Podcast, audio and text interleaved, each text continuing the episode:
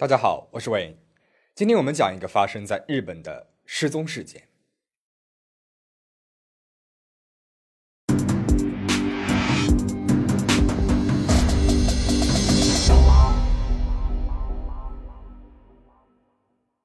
东京都丁田市位于东京都的西部区域，与繁华拥挤的东京市中心相比，丁田市新旧建筑与文化交融。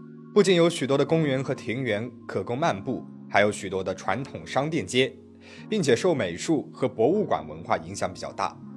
十八岁的大一新生井出真代就和父母以及弟弟住在这边。一九九九年，井出真代高中毕业，受学美术的父母影响，作为新生，他升入了丁田市多摩美术大学。对于刚开始的大学生活，他抱着极大的期望。在大学呢，他选择了油画专业。日本女生大都可爱娇小，但是井出真代她身高有一米七一，身材高挑，五官也很甜美，在人群当中也是很显眼的存在。因此，她刚升入大学就被模特公司给看中了，一边适应大学的生活，一边兼职做一名模特。她深受时尚和艺术的影响。立志自己以后要成为一名画家和演员。景出真代生长在一个和谐美好的家庭里，平日和父母还有二弟弟住在一起，还有一个双胞胎弟弟，因为打工兼职的原因没有住在家里面。作为孩子当中唯一的一个女孩子，父母对她也是十分的宠爱，全力支持她的梦想。但是景出真代也没有因为父母的宠爱而养成坏习惯。他踏踏实实的学习，认真兼职，日常生活也十分的低调。平时呢，也基本上就是和自己几个从小一起玩到大的好朋友一起玩耍，从来没有出现过无缘无故的在外留宿的情况，是一个让父母十分骄傲和放心的女儿。井出真代一家每年八月都会回老家的爱知县去看望外婆，双胞胎弟弟呢，因为要打工，决定今年啊就不去了。本来父母呢是带上井出真代和二弟弟一起回去的，没有想到快到回去的时候，井出真代突然说他预约了牙医，所以他也不能去了。父母问他是预约的哪里的牙医啊？井出真代告诉他们是离家比较远的涉谷区的一家牙医诊所。父母就觉得非常奇怪了，为什么要预约那么远的牙医呢？要不就换成家附近的，或者是外婆家所在的爱知县的牙医诊所怎么样呢？但是出乎意料的是。一向听话的井出真代，这次却出奇的坚持。最终，父母呢没有勉强他一起回爱知县。八月十二号晚上，父母一边整理第二天的行李，一边还嘱咐女儿一个人在家里面需要注意的事情。收拾好之后，大家还坐在一起闲扯了一会儿，一切都是其乐融融。八月十三号，父母和弟弟呢就踏上了去看外婆的路程。井出真代一个人留在东京的家里面，原本以为。这也只是一个和往年一样的一次省亲，却没有想到，这是井出真代和家里面人的最后一次见面。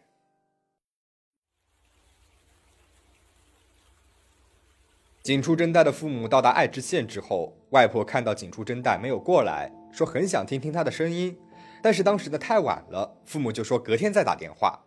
第二天一早，父母给井出真代的小灵通打了一通电话，但是却没有人接听。接着打家里面的座机也没有人接，父母想到女儿很有可能是在打工或者是上课，所以就没有在意。又过了一天，十五号，他们又尝试和井出真代联系，仍然是没有人接听。家里面的电话呢，也还是没有人接的状态。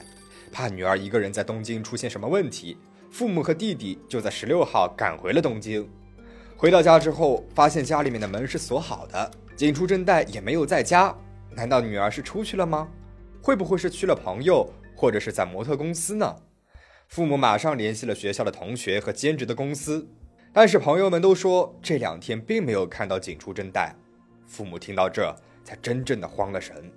他们看了看井出真代的私人物品，发现他的银行卡、护照和保险证这些都放在家里面，家里面呢也没有留下他的什么纸条，而他平时结交的那些朋友也就这么几个，那他会去哪里了呢？是不是？被什么人给拐走了，或者是卷入了什么事故了呢？怀着焦急不安的心理，井出真代的父母赶紧报警。那么，因为根据当时的法律规定，只有老人和小孩，还有独自生活困难的人，才能算是行踪不明的特别对象。而像景初真代这种已经成年又有生活自理能力的，只能够算作是一般对象。因此，警方在接到报警之后，并没有发出搜查证，仅仅只是对景初真代家附近进行了排查，发现十三号，也就是父母出发去外婆家的那一天，景初真代曾经到过家附近的一家 DVD 租赁店还 DVD 碟片。当时呢，他穿着绿色的背心和黑色的长裤，脚上踏着拖鞋，手上还拎着一个小袋子，一副十分日常的打扮。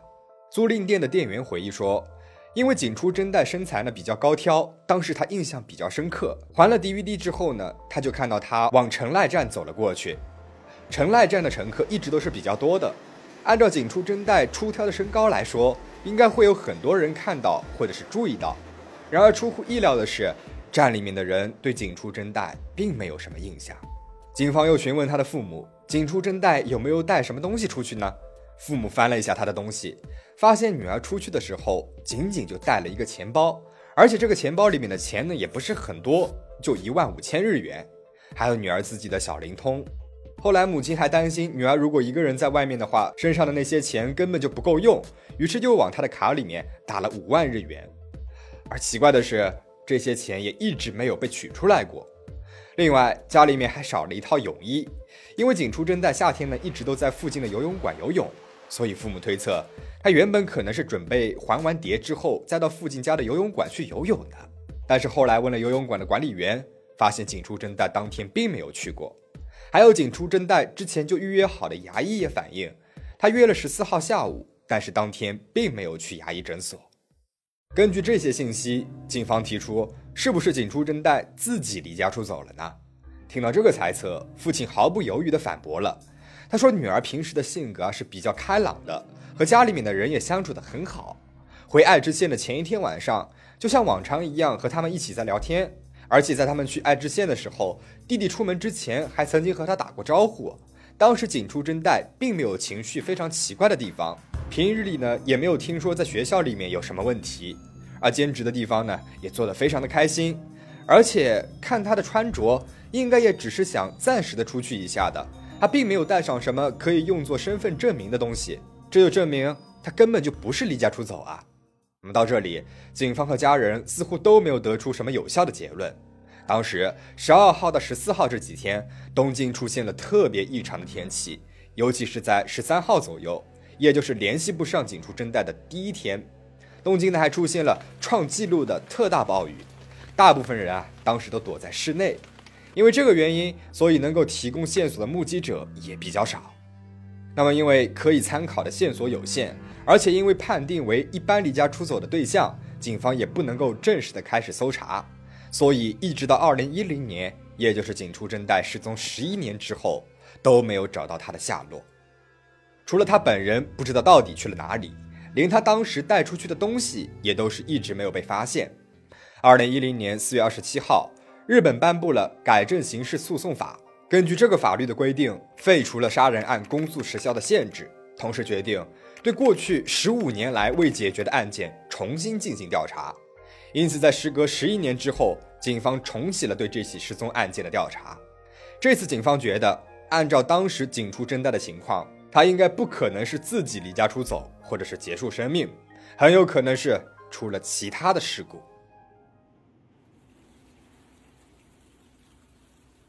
警方调查了景初真带小灵通的通话记录，发现他最后的通话是在十一号，对方呢是一名他大学的学长，学长当时是在电话里面邀请景初真代八月二十号一起去美术馆的，但是景初真代没有一口答应。而是犹豫地说，还不太能够确定当天有没有其他的事儿，有可能会有其他的工作。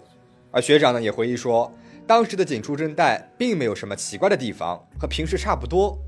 还有另外同年级的女孩子回忆到，在景初真代失踪的一个月之前，住在景初真代家附近的高中生曾经上下学途中被陌生男子尾随，还被拖进了车内。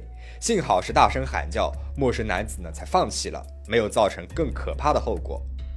而且这样的事情还不止一次了，而当时附近治安问题并不是很好，发生了好几起这样的事件。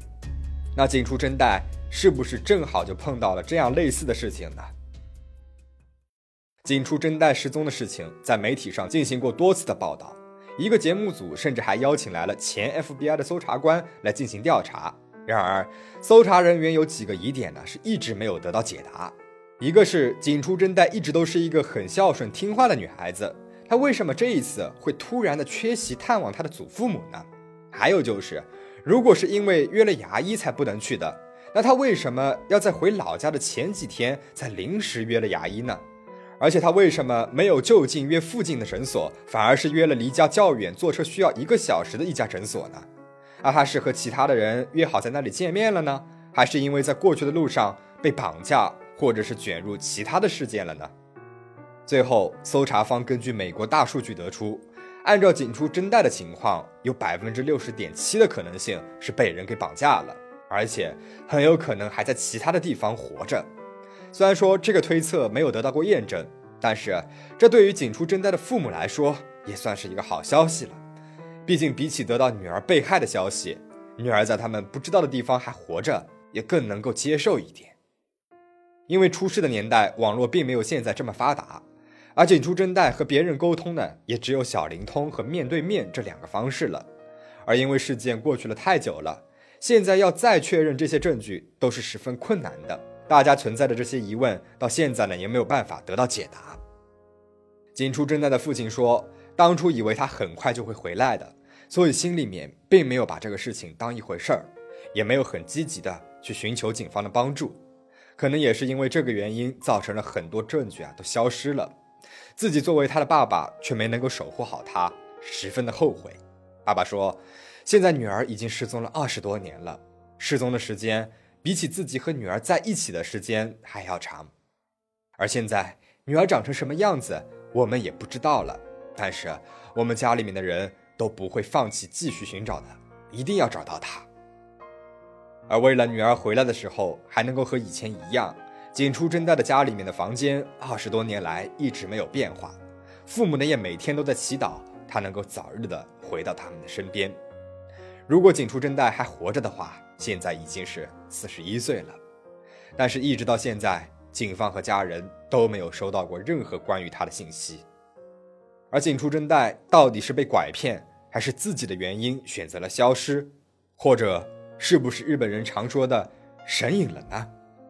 那么，在没有得到更多的信息之前，我们都无法下定论。以后如果有新的信息的话，我会和大家跟进的。但愿他还平安健康的活着。那么，景出真奈的事件到这边结束了。在这里，我还想提醒一下大家：独自一个人在的时候，千万不要大意。虽然说我们不能够以罪恶的心去怀疑别人，但是时刻都要有一颗学会自保的心。第一点，不要随意的和陌生人聊自己的信息，不要和陌生人走，哪怕你面对的呢是看上去的弱势群体，比如说老人啊、小孩啊、孕妇等等，因为很有可能。在他们孱弱的表面之下，就是一个又一个的陷阱。第二点，出门在外，留意你周围的人。如果有人神色诡异，不时的打量你，跟踪尾随你的话，一定要保持高度的警惕，利用自己周边的环境，尽快的摆脱，并且联系可靠的朋友帮忙。